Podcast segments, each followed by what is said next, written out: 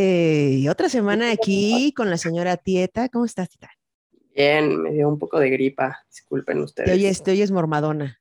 Ajá, ya estoy saliendo, ya mejor.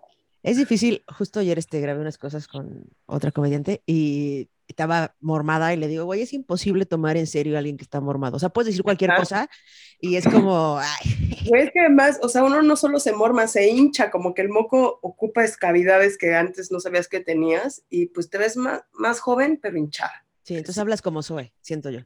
¿Cómo qué? Como Zoe, como Zoe, mi perra. Así de... ¡Ah! y así solo conozco una Zoe que, tiene un súper ronqui sexy, pero dije, ¡ay, qué padre! No, como la perra. Como mi perra. Porque eso es, hipizape, entonces habla como morma, habla como un poco así, ya sabes, así como tú. Exacto. Oye, Tita, ¿de qué vamos este, de qué vamos a hablar el día de hoy? ¿Cómo vienes de humor? ¿Vas a agarrar a madrazos a la gente? No, al contrario, creo que está bueno esto porque vamos a empezar a identificar por qué a veces somos medio reactivos a ciertas situaciones y vamos a hablar de las heridas. Y vamos a comenzar este capítulo con la herida de traición. ¿Qué? O sea, vamos a hablar de la herida de traición. Ajá, ajá. Es que, o sea, ¿qué es la herida de traición? ¿Y qué sucede cuando es latente la herida de traición? A ver, todos tenemos heridas, porque humanos, pero habemos personas que tenemos mucho más eh, profunda ciertas heridas o cierta herida. Y la herida de traición eh, se define como la decepción, ¿no? Y tiene que ver con la decepción del padre del sexo opuesto y regularmente puede, se asocia entre los 18 y los 3 años. ¿Qué significa esto? Eh, es cuando perdemos la confianza, confianza hacia el otro eh, porque hemos sido testigo de promesas que no se cumplen. Ok. Y bueno, cuando somos testigos de promesas que no se cumplen, empezamos a generar desconfianza. Ok. ¿no? Porque el padre, en este caso el sexo opuesto, tendría que generar acuerdos que pueden llegar a cumplirse. Cuando un infante o nosotros de chiquito se nos decepciona continuamente, se nos hiere. Porque siempre está puesta la ilusión, o sea, los niños no tienen esta capacidad de la desconfianza per se, se desarrolla y se desarrolla de esta forma. Es uno de los factores que hace que te vuelvas desconfiado. ¿Qué pasa cuando desconfías? Pues tienes miedo. ¿Y qué pasa cuando tienes miedo? Surge el control. Y cuando somos o nos convertimos en seres controladores, hay recurrentes circunstancias que nos vuelven mucho más vulnerables a experimentar rupturas. Ok. Entonces es importante entender cómo nuestro comportamiento se vuelve reactivo cuando una vez inconscientemente en el cotidiano se toca la herida. ¿Cómo reaccionamos a esto?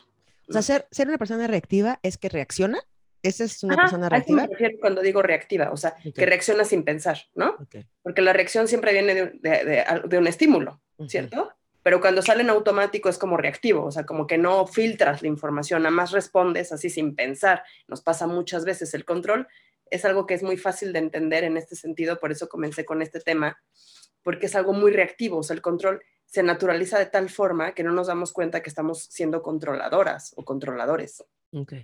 Y el control se traduce como miedo, pero tiene, tiene un, un sentido de, de, de ser.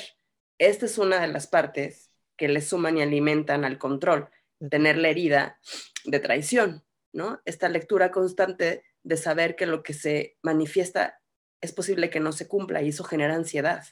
Entonces, una forma de más enmascarillar o de entrar en la sombra como respuesta o como siendo reactivos es el control. Y las personas que somos controladoras tendemos a tener mucho más experiencias de ruptura, porque no se hacen las cosas como creemos que deben de hacerse. ¿Por qué creemos que deben de hacerse de cierta forma?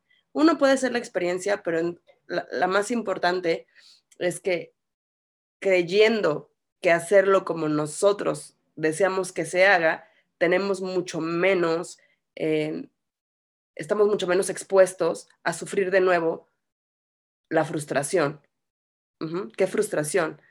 La de, no, de la, la, la, que implica que no se cumplió el acuerdo.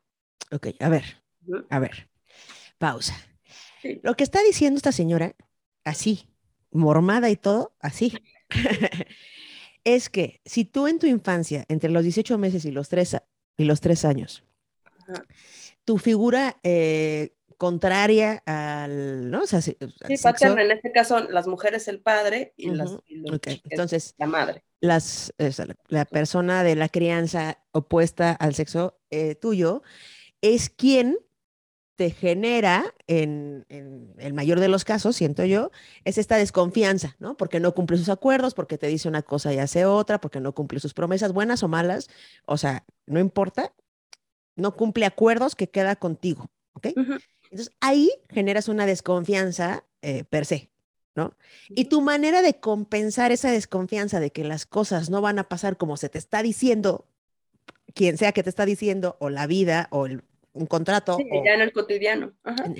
Eh, en el, cotidiano, tu forma de asegurarte de que no te rompan el corazón por no cumplir eh, lo que se acordó es tú ser una persona controladora para sentir, solo sentir, Solo creer. La ilusión.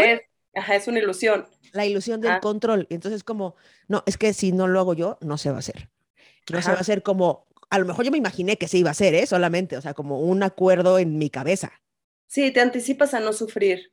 Inconscientemente esa es la lectura, porque es una máscara, enmascaras esto para sobrevivir. Porque pero no siempre, pero dime una cosa, no siempre la, la banda controladora viene de esa herida.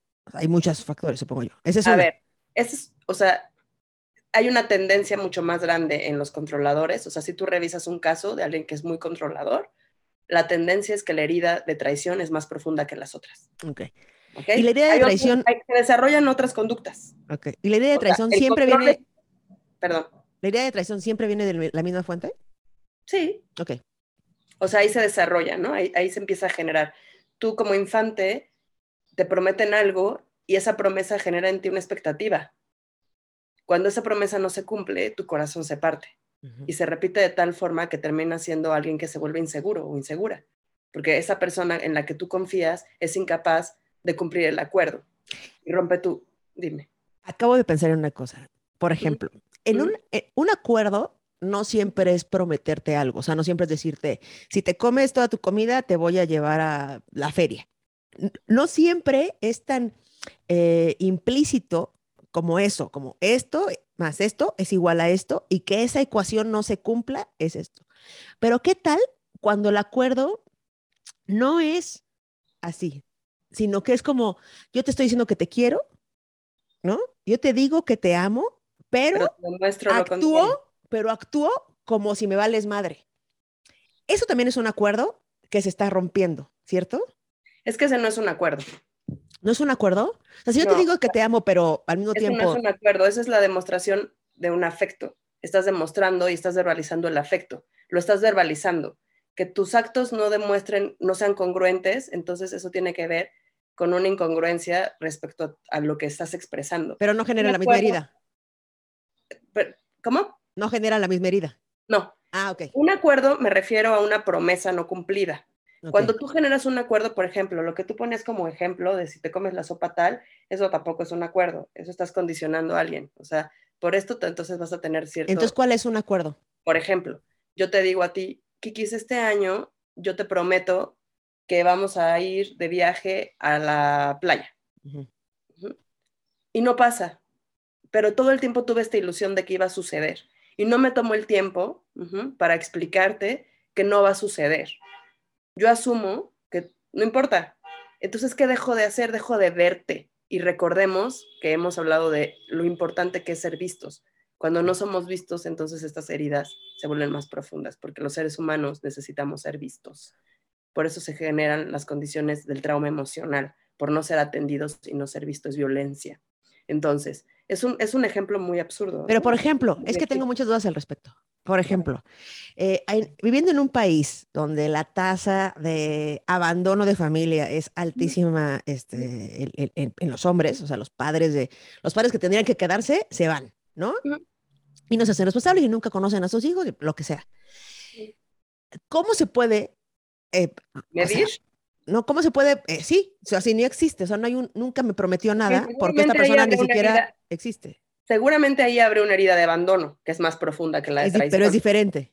Ajá, porque además nosotros como individuos siempre tenemos, tendemos a hacer transferencias, o sea, yo no tengo padre, pero tengo un abuelo, pero tengo un tío, pero está el amigo de mi, de mi, de mi madre, pero está el amigo de mi tío, o sea, yo tengo una referencia siempre, porque vivimos en una sociedad, ¿no? En donde hay referencias.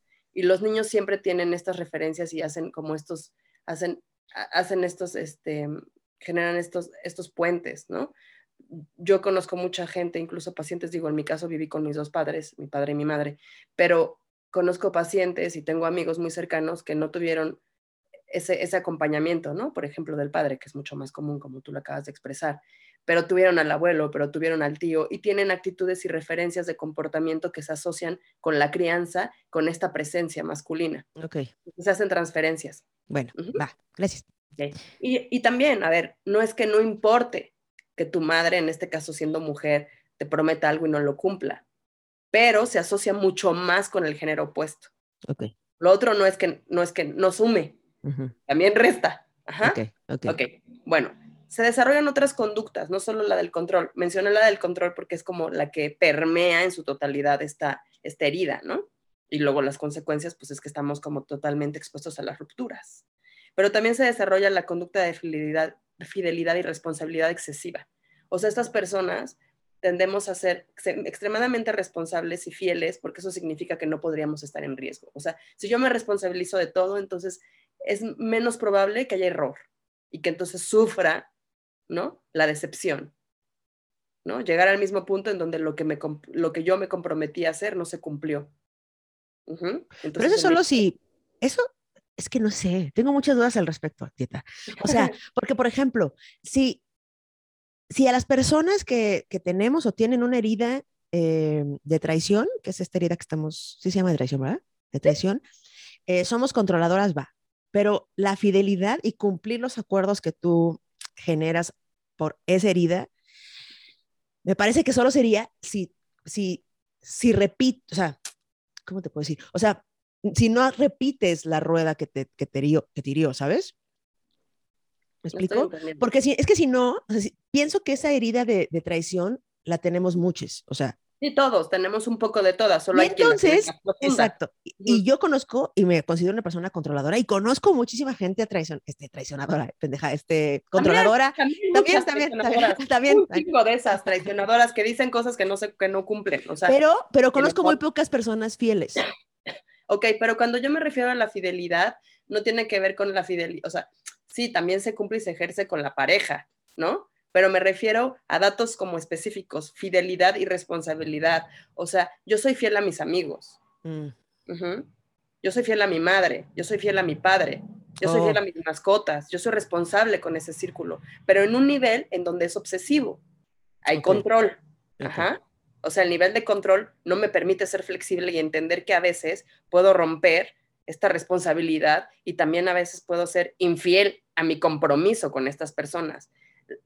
Una forma, lo voy a decir de una vez, para empezarnos a relajar con este tema, porque pues, si la tienes y es profunda y dices, ¿qué hago con esto? Una forma es entender que se puede expresar.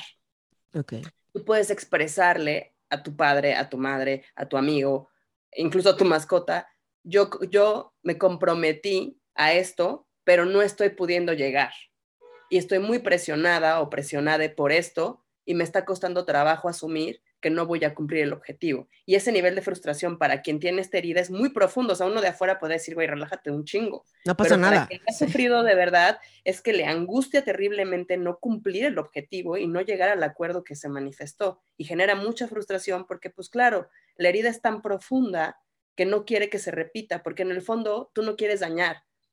Lo que no quieres es ser dañado, porque tocas esa herida. O sea, nunca es hacia afuera, recordemos que siempre es hacia adentro, pero uno lo proyecta. Oye, pero por, ejemplo, por ejemplo, hay cosas que, que, por ejemplo, a mí me pone muy mal, creo que es una de las cosas que más mal me pone, es la impuntualidad, el tiempo. Ah, esa es otra herida, eh, ahí voy. ¿No? y por, eso, por, y, por ejemplo, y por ejemplo, y por ejemplo, cuando yo quedo con alguien a las 11 de la mañana y voy tarde, y con tarde me refiero, son las 11 y no he llegado, y mis amigos podrán verlo y decirle, es, yo lo sé, yo lo sé, voy tarde, voy tarde. Digo, espérame tantito, me angustia porque sé que te frustra. Y, yo, lo sé. Mensaje, y yo mando un mensaje que dice, voy tarde, llego cinco minutos tarde. Para mí eso ya es tarde. Y me angustia y me estresa. Y el claxon. ahí te va. ese es otro dato, ese es otro dato de la herida de, de, de, de mm, traición. Ok. uno es, las voy a decir. Va, va, va, Es fidelidad y responsabilidad. No toleran la traición. Ajá. Son extremadamente responsables. Incluso cuando tienen que dar su opinión. O sea, cuando van a hablar, se responsabilizan de lo que dicen. Aunque estés, aunque ya te des cuenta chino, es como, tengo que ver de qué manera objetiva cumplo lo, cumplo lo que dije, porque si no, se lee como una traición, inconscientemente, ¿no? Otra cosa que les puede mucho y con lo que no lo, logran lidiar es con la puntualidad y les estresen de sobremanera que no se cumpla. Porque ¿qué es la puntualidad? Un acuerdo también. Tú y yo quedamos a tal hora, ¿por qué no está sucediendo? Yo quedé contigo que iba a ser de tal forma, ¿por qué no está siendo de tal forma? Yo te dije a ti que tal cosa, ¿por qué no está sucediendo? Tiene que ver con ello. Es la forma en la que lo asocia, es la forma en la que se enmascarilla. ¿Por qué? Porque no, en la infancia el acuerdo no fue cumplido y la herida es profunda porque se sintió feo, porque no se tomó en cuenta al infante, porque no se le, no se le, no se le transmitió la información adecuada y en tiempo para hacerlo visto y decir, no se va a poder, no se va a cumplir. ¿Y qué pasa cuando esto sucede? Claro, viene la, viene la paz, porque aunque te frustres y digas, chin, tenía idea de ir a ese lugar y entonces llevar mi pelota y jugar en la arena y yo no conozco el mar y me daba mucha ilusión, y aunque duela, al menos está la certeza de que no va a pasar y otra cosa, te están viendo. Pero cuando no eres visto, y también esto sucede cuando hay muchos hermanos, es muy común porque hay que atender a muchos y hay que cumplir mucho. Y los papás no pueden con tanto. Sí, claro. También es inconsciente, o sea, tampoco se toman el tiempo de acercarse y expresar, mira, sabes que no se va a lograr. ¿No? Bueno, primero porque no había información y luego porque en el cotidiano no les daba, ¿no? no les da. Entonces, esto a quienes somos padres también está bien como una guía para poder entender que sí hay consecuencias y que es importante admitir y asumir, incluso para quienes ya tenemos la herida muy profunda, que a veces las cosas no son como pensamos, que a veces no se logra como era nuestro objetivo y sobre todo no pasa nada si te equivocas. Claro. No pasa nada si tú pides una disculpa, digo también si es un acto recurrente y es constante, hay que poner un límite. En tu caso, que te frustra mucho el tema de la impuntualidad, ¿no? Si yo todo el tiempo te aviso a las 11 que voy tarde media hora, pues llega un punto en que me dices, yo ya no voy a estar a la hora cuando tú puedas saber si yo puedo. Claro. Y ese ya será un límite pero me refiero en circunstancias neutrales, donde de verdad la otra persona va tarde porque si hay tráfico, porque se le cruzó algo, o sea, no por una cuestión personal como de que no le importa. Claro, la lectura del que sufre esta herida es, le vale madre. Claro. ¿Sabes? Porque es lo que sintió, que no era importante. Y por eso se desarrolla el control. Pero no puede, o sea, no tiene que ser todas esas cosas, ¿no? O sea, es como una u otras o así, o todas. Bueno, a ver. Es que, por ejemplo. Hay quienes tienen la herida muy profunda. Claro. Y se vuelven controladores y son inflexibles y no toleran ni que llegues tarde, ni que seas infiel, ni que mientas, ni que no hagas lo que, lo que te pidieron. O sea. Porque, por ejemplo, en mi caso. Presente. ¿No? por ejemplo, en mi caso. Yo tengo varias heridas bien profundas. Te decía, creo que todos los capítulos me siento un poco ahí. No, claro, porque queda miedo, queda miedo, la decepción, ¿Qué produce la excepción? Dolor profundo. El dolor profundo con qué se asocia, con una actividad vivida en la infancia que pues no conectas con esa actividad específicamente, pero la herida está ahí. Claro. Si no se trabaja, le echas limón a la herida. ¿Y qué pasa? Pues se siente. ¿Y qué pasa cuando se siente algo incómodo? Viene elevación, porque no quieres seguir sufriéndolo. Ante eso, ¿qué sucede? Reactivas en control, en, en furia. ¿Qué pasa cuando... ¿Cuál es uno de los resultados de este tipo de personalidad? somos irascibles y más agresivos. Ok. Porque se acumula. Y porque la lectura es, a todo mundo le vale madre, ¿cómo es posible? Y esa es una lectura que tiene que ver incluso con una cuestión sociocultural. O sea, por ejemplo, los países del norte de Europa, Alemania y este tipo de países donde son muy estructurados y todo hay reglas, incluso el oriente, ¿no? Cuando algo se sale de la línea y son inflexibles, les genera mucha ansiedad, porque así funcionan. Entonces, claro, si tú traes a un alemán a México en crisis, eh, pobre. O sea, entre que la gente llega tarde, es impuntual, te dicen una cosa, hacen otra, tiene que ver con una cuestión sociocultural. Entonces, por eso produce estrés y reactivamente produce ira. Y cuando tú eres irascible y violento y agresivo, es mucho más fácil que experimentes rupturas con tus vínculos porque pues quien te aguanta y además nadie quiere estar expuesto a la violencia. Pero hay un porqué. Va. Bueno, ¿tienes otra pregunta? Este, no, no, no, no, no. Es que, o sea, el ejemplo que yo iba a poner es que a mí me, pone mal, pero me pone más mal la puntualidad mía, o sea, como me estresa mucho tener que o sea, llegar a la hora que es. Pero soy muy flexible en otras cosas. O sea, sí, sí, o sea, muy, o sea, yo puedo cambiar el plan sin, sin frustración completamente. O sea, si yo te digo, vamos a comer a tal lado y ese lugar, llegamos y ese lugar está lleno, no, pues vamos por otra cosa, ¿no? O sea, no pasa nada. es flexible. Una cosa, como, unas cosas son muy controladoras y otras cosas son como, eh, no pasa nada. y a lo mejor tiene que ver ya en tu historia, ¿no? Esas claro. cosas se, se, se, se relatan en, en, en, cercanía, pero a lo mejor en tu historia hay una conducta constante de, por alguna cuestión que viste o experimentaste, te frustra, te frustra la impuntualidad. Incluso puede ser lo contrario, puede ser que en la crianza siempre se te generó, ¿no? Y se te, se te hizo ver lo importante de la puntualidad, entonces es, algo intrínseco. Pero hay que, hay que, hay que modular. Hasta hay que ir a terapia para ver qué pedo, para ver qué pedo, sí. Claro, a ver de dónde viene, pues, ¿no? Pero sí, o sea, estos, cada quien, o sea, todos tenemos esa, esa, esa guía emocional que, que, donde nos reconocemos en la sombra, es algo muy personal y creo que todos nos, o sea, puedes hacer, puedes hacer pendejo a quien quieras, pero tú no te puedes hacer tonto. Entonces sí sabemos en medida, ¿no? Qué tan controladores, qué cosas nos... Yo, por ejemplo, soy súper impuntual. Siempre, desde niña, mi mamá me decía, es que, por favor, eso es algo que tienes que trabajar. De veras lo hago, sigo haciéndolo. O sea, me cuesta y aunque no lo creas y parece tonto, porque para ti es, es normal, yo hago un esfuerzo por conectarme a la hora que quedamos, aunque no parezca. Y siempre tengo algo que está pegado y que inconscientemente es un tropiezo para, para no llegar. ¿no? Entonces lo que hago es ponerme alarmas, porque me apena, porque sé que el tiempo de los demás es valioso, pero mi lectura ya es esa. No lo puedo asociar con la puntualidad porque a mí no me funcionó. Yo lo asocio con, es importante para los demás porque el tiempo de los demás es valioso y es una falta de respeto no respetar los tramos de tiempo de los demás. Y así lo asocio y así funciona en mí. Ese es otro método para poder eso, dejar de hacer cosas que ponen en riesgo nuestro vínculo. Claro. ¿Y qué hacemos, Tieta? ¿Qué, bueno, ¿Qué chi? Espérame, espérame. Ah. Este, eh, son impacientes también, son, son seres muy impacientes y, les cuesta delegar, obviamente, ¿no? Porque pues son controladores.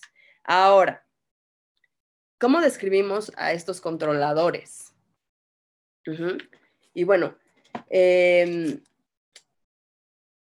hacen grandes esfuerzos por convencer a los demás. O sea, tienen una, son, fuertes responsables, o sea, de personalidad, son líderes, ¿no? Es gente como muy enfocada, por supuesto, pueden ser líderes, porque tienen todo bajo control.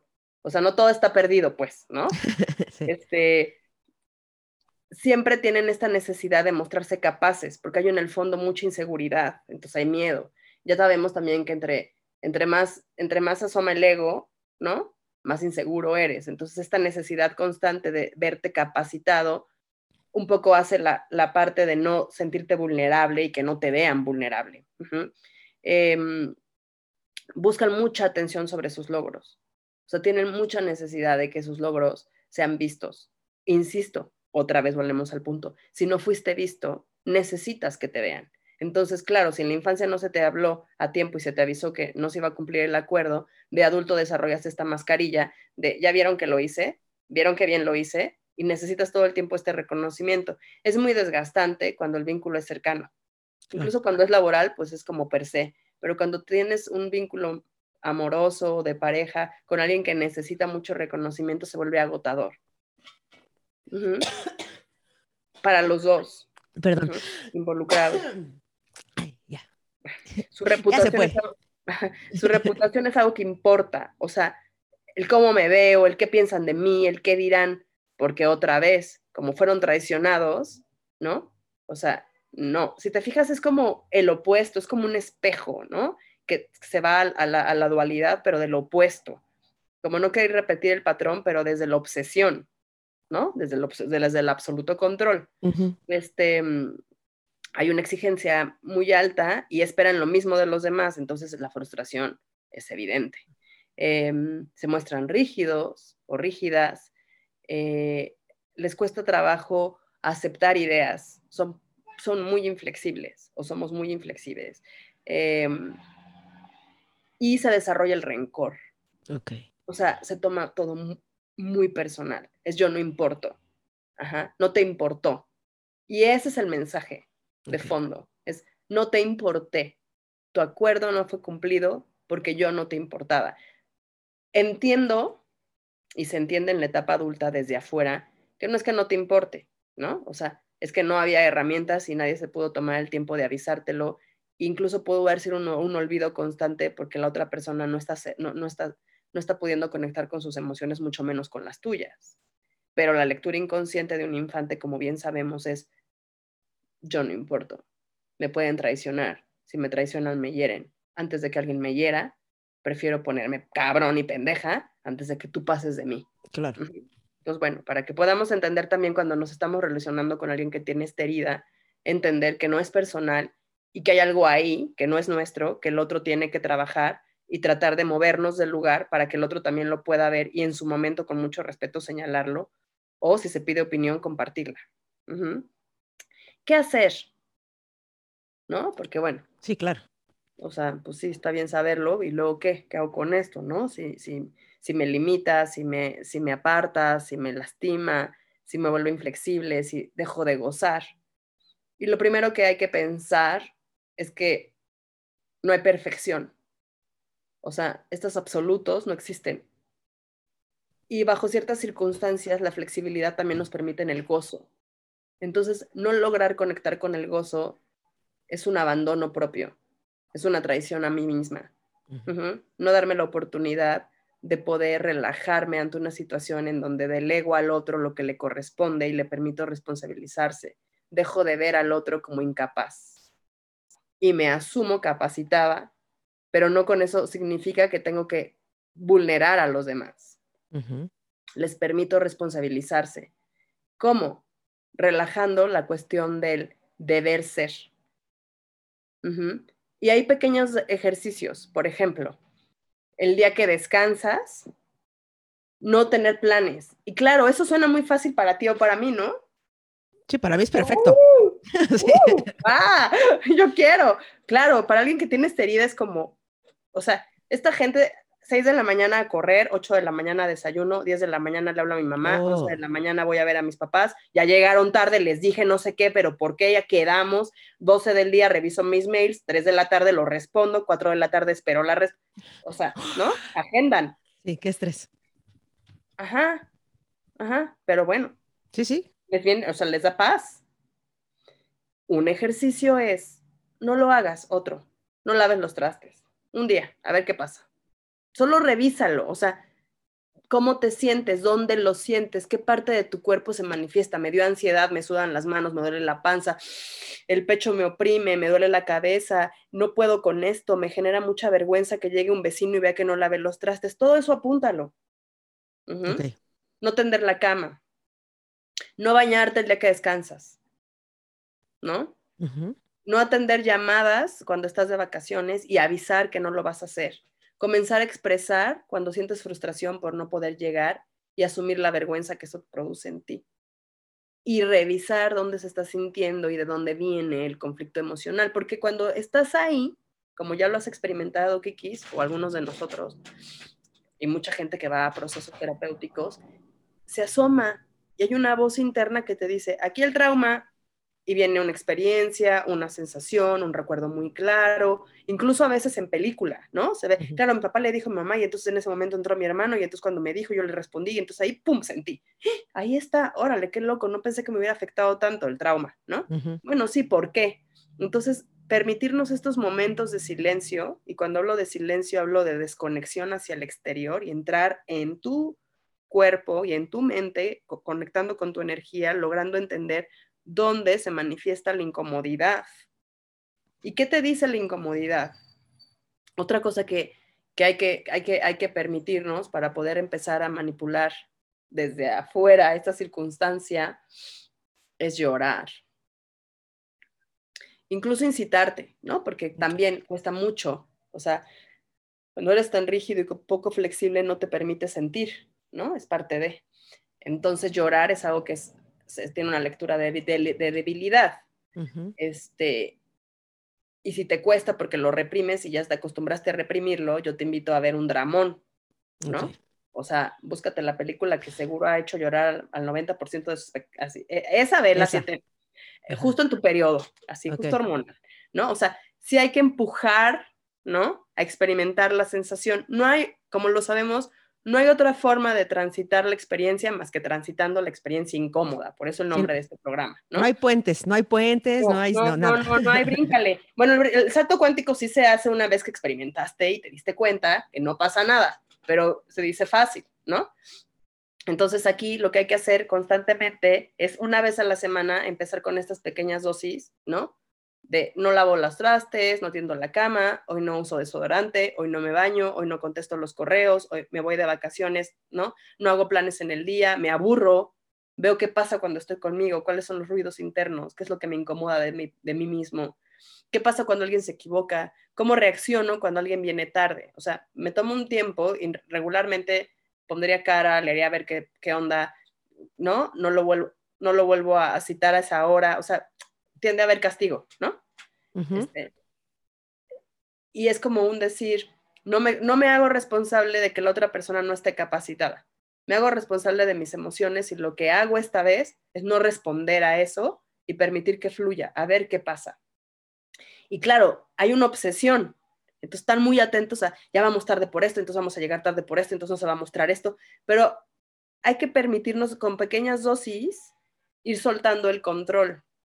Ya sabemos que el control solo es miedo y el miedo es la idea de algo que no ha sucedido. Pero si ponemos suficiente atención por más de 17, 17 segundos en algo y luego se convierte en un minuto, ya comienzas a proyectar tu realidad. Y la gente que se obsesiona tiende a permanecer mucho tiempo en la mente con una idea y estás todo el tiempo gestando esa realidad constantemente. ¿Qué es eso de, 17 segundos? ¿De qué estás hablando? Sabía que ibas a preguntar. Señora, acláreme las cosas. Mira, de nada ha servido dos años aquí en la pantalla de ver. Y la, ¿sabes qué? Tráigame la que quieres a la terapia. 17 segundos, ¿de qué hablas? No es Pachamama, entonces esas preguntas siempre salen así. Claro, mucha gente no es Pachamama en la vida. Ya sé, ya está que bien. Nos escucha, está este, bien. Está bien, muy bien, está muy bien, está muy bien. Este, hay teorías, hay una teoría que dice que cuando tú enfocas tu pensamiento por 17 segundos en una idea, ya comienzas a hacer que todo tu sistema neuronal y toda tu energía se enfoque. Cuando tú generas foco, generas una idea y la idea tiene una proyección en la ósmosis. Estás proyectando tu realidad. Cuando tú haces que esta idea se encuentra en tu mente por más de 68 segundos, o sea, un poco más de un minuto, ya estás generando una experiencia. Tu cuerpo se manifiesta químicamente con la experiencia. ¿Te acuerdas que ya hemos hablado de eso? ¿Se acuerdan que hemos hablado de eso? ¿no? Cada pensamiento conecta y cuando conectas con un pensamiento, el pensamiento automáticamente te lleva a sentir por default. Entonces, cuando tú estás 17 segundos enfocado en un pensamiento, esa es una forma de manifestar. Tip, ¿no? 17 segundos en un pensamiento específico lo estás sintiendo, lo estás experimentando. No puede venir la idea de no está pasando, esto no va a pasar, esto no es real, entonces suéltalo. Pero cuando tú de manera inconsciente, como suele suceder con los que somos obsesivos, estás pensando en una cosa y estás pensando en una cosa y de repente te ves manejando así, o sea, deja tú los 68 segundos, 40 minutos del transporte pensando, y claro, entonces voy a llegar tarde, y cuando llegue tarde mi jefa me va a decir, y luego cuando ella me diga yo le voy a contestar. Y claro, ya estás haciendo una película y la estás ¿no? O sea, manifestando en tu mente por más de siete segundos, por más de un minuto, y ya te hiciste una historia y lo estás sintiendo, incluso llegas a la defensiva y angustiado. ¿Qué va a pasar? Va a pasar. Somos creadores de nuestra realidad. Todo lo que sucede está vinculado con el inconsciente y con las redes neuronales que hemos tejido y con las redes sociales que hemos tejido en el propio universo. Entonces, hay que ser muy cuidadosos con este tipo de pensamientos porque normalmente cuando somos controladores somos demasiado obsesivos y estamos muy en la mente. Entonces las cosas que pasan muchas veces también inconscientemente se provocan. Un ejemplo, se va a caer el niño. Ah, sí, te vas a caer, te vas a caer, ¿No? te vas a caer. claro.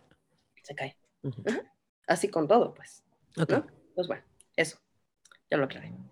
Bueno. Muy bien. Ya cerré la duda. Este, em, bueno, otra cosa que, que, pasa y ya para cerrar, em, es que eh, en el fondo hay una necesidad de cubrir esta carencia a través de la autoexigencia elevada. Esto produce muchísimo estrés y poco disfrute. Y es muy triste que vengamos a este espacio en este momento a enfocarnos en hacer lo correcto para que los demás tengan una lectura de la perfección que no es de que no existe. Entonces, relajarnos con esto y entender que los demás ven nuestra sombra y que ya entendemos en automático que no eres perfecto, aunque tú lo quieras este, manifestar de esta forma, solo te separa. Y la ausencia del otro y del individuo también produce vacíos importantes en el ser. Entonces, es importante que entendamos que hay que ir a reparar esa herida, empezando a contactar con todos los factores que se sumaron para llegar a este punto y comenzar a sentirlos para transitar la emoción y que se libere. Y luego ver qué pasa más adelante, ¿no? Para empezar a ser más flexibles y relajarnos y comenzar a dejar de ser tú y comenzar a ser un nuevo yo. Claro. Buenísimo. Oye, pues cualquier cosa que te aleje del gozo, de la gozosidad, hay que trabajarla. Porque, mira, porque mira, uno tiene que. Porque mira, ya hay suficientes pedos, ¿no? Ya hay suficientes pedos. La gozosidad es indispensable es, y hay que trabajarla y hay que curarla, hay que sanarla, hay que ir a terapia, buscando la gozosidad. Ajá, ahora veo, ahora veo miles de memes que dicen este que antes ponías el despertador, ¿no? Como para, para, pues, para hacer tus actividades y que después de cierta edad o sea, solo pensar que hay que hacer miles de pagos ya te mantienen bajo un nivel de estrés importante. Luego vi el otro día uno muy bueno que dicen, este, claro, ahí va el humano a salir para pagar la gasolina para, el, para su trabajo y trabaja para pagar la gasolina, del, ¿no? Exacto. Y esas cosas que dan risa, pero que de verdad son novedades, hay que de repente como que movernos de ese lugar y ver hacia otros, hacia otras, incluso empezar a experimentar con lectura que nunca, que, que, nunca, que nunca tendríamos, ¿no? Yo luego escojo libros que digo, esto nunca lo leería y digo, bueno, lo voy a comprar. Y bueno, luego descubres cosas que sorprenden.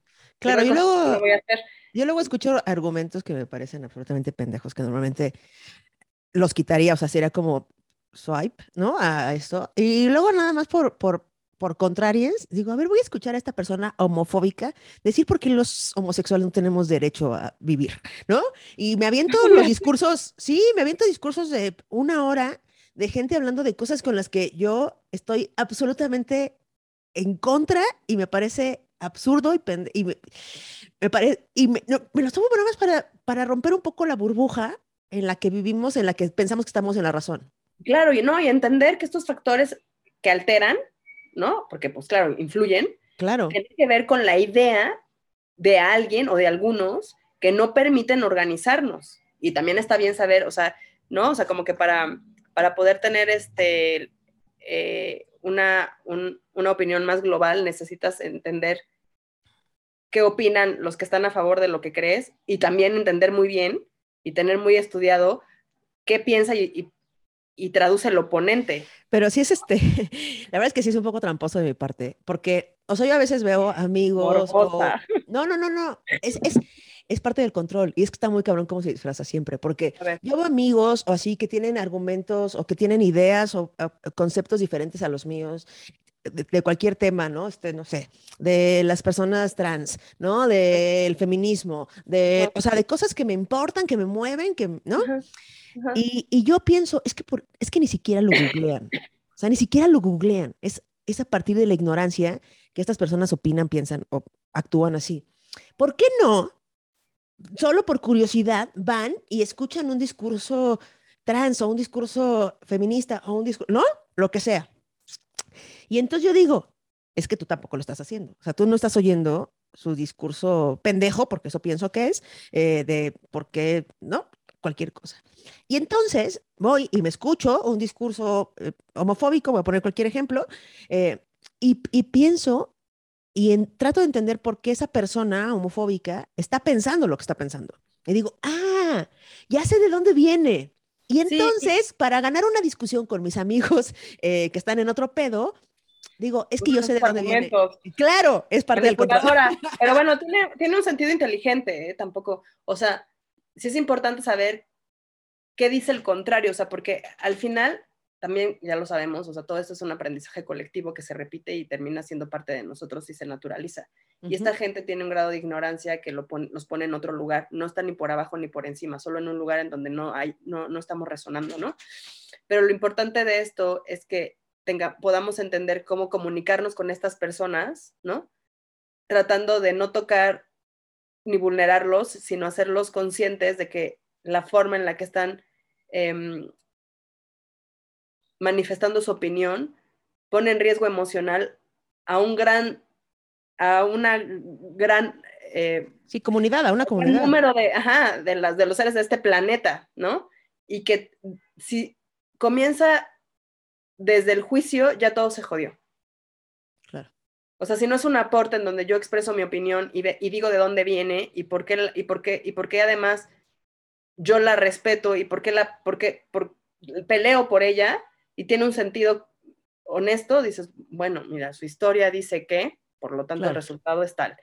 Pero si nada más es porque todos dicen y porque todos piensan y porque la comunidad está en contra, que esto sucede como en comunidades poco flexibles y con gente que pues eh, tiene mucha ignorancia en su ser. Pero si desde la compasión vemos que justo el otro está expresando desde la ignorancia, ya tenemos ganado, o sea, ya ganaste, Kikis. Claro.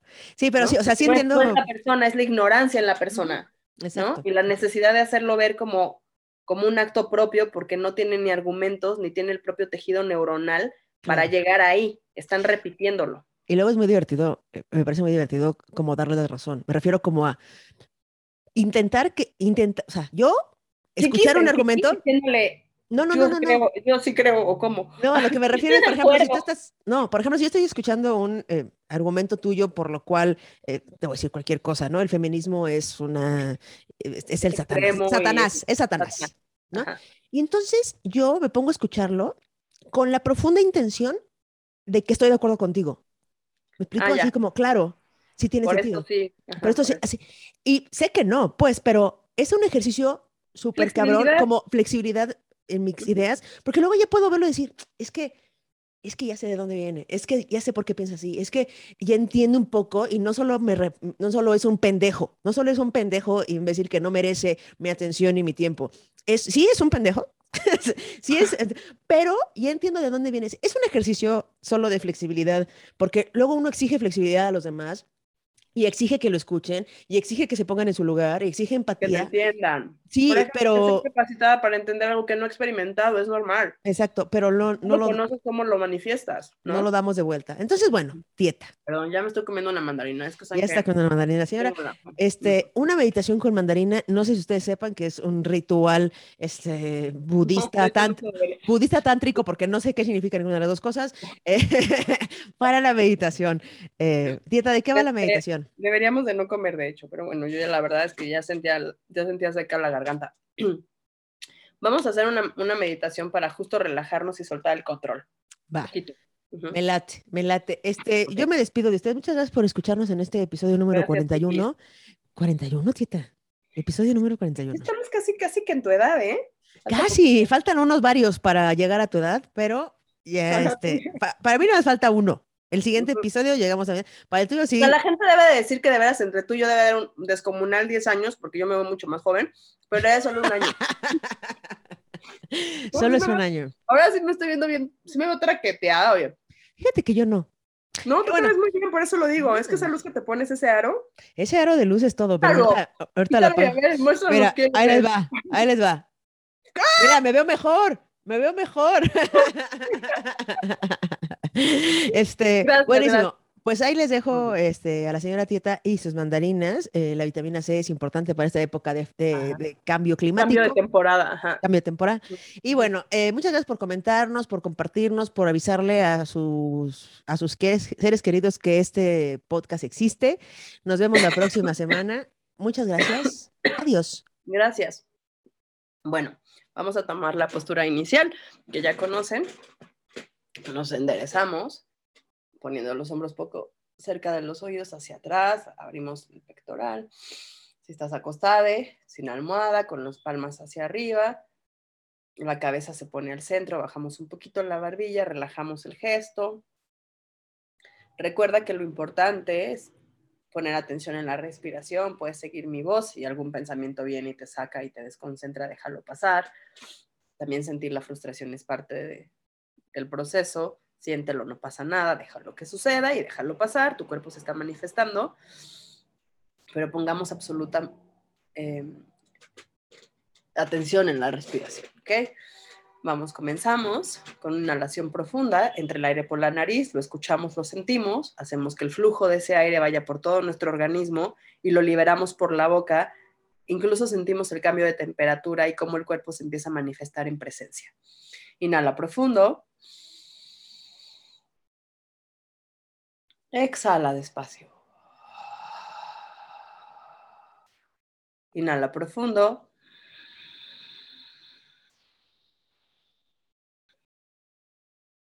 Exhala despacio. Inhala profundo.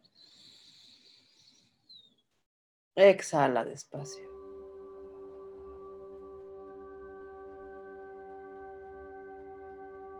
Inhala profundo.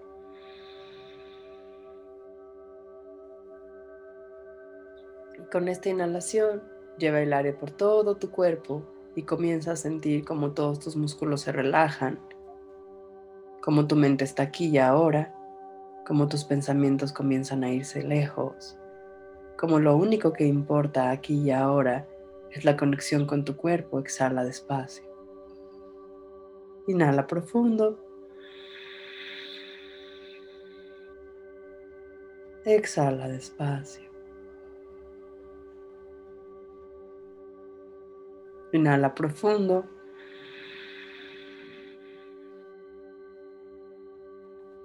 Exhala despacio.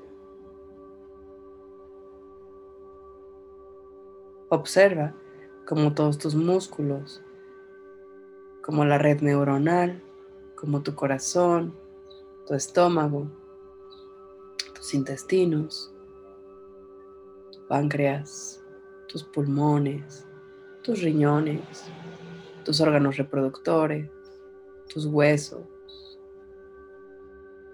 tus ojos, tus oídos, tu garganta, tu lengua, tu nariz, tus manos, toda tu piel. Están en un absoluto momento de relajación. Comienza a sentir como todo tu cuerpo va perdiendo peso, rigidez. Experimenta la flexibilidad que existe en ti. No quieras controlar cada cosa, solo permite que suceda. Siéntelo. Conecta desde el sentir. No conectes con tu pensamiento. Siente tu cuerpo. Siente cómo todo se organiza, cómo todo poco a poco va tomando un lugar. Confía en la inteligencia de tu ser para organizarse y ejecutar esta tarea. Observa cómo tu ritmo cardíaco va poco a poco bajando, neutral, sin prisa, tus pulmones, todo tu cuerpo, tu espalda, no hay tensión, tu cuello, tu cabeza, el cuero cabelludo.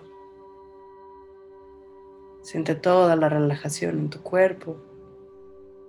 Siente como tus, tus huesos incluso son flexibles, se relajan, suelta el peso por completo. Quédate ahí un momento disfrutando este, esta sensación. No hagas gesto.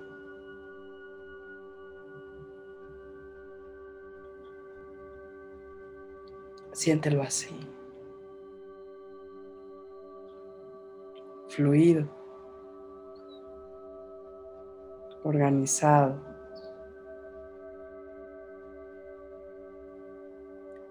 Date ese permiso.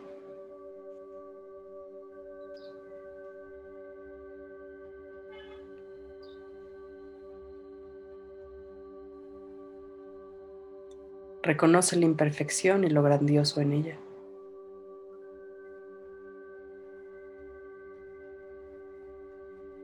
Reconoce que cuando te equivocas es una oportunidad para explorar nuevas formas y mantenerte vivo. Date permiso del gozo. Suelta el control. Inhala profundo. Exhala y suelta. Inhala profundo.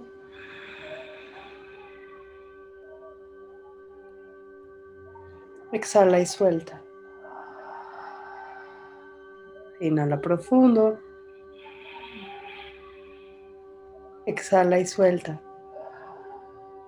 Y poco a poco me volviendo aquí y ahora. Si estás acostada, ten una linda noche, sueños reparadores. Aprovecha esta experiencia. Si comienza tu día o estás en algún momento todavía de tus actividades, aprovecha esta sensación.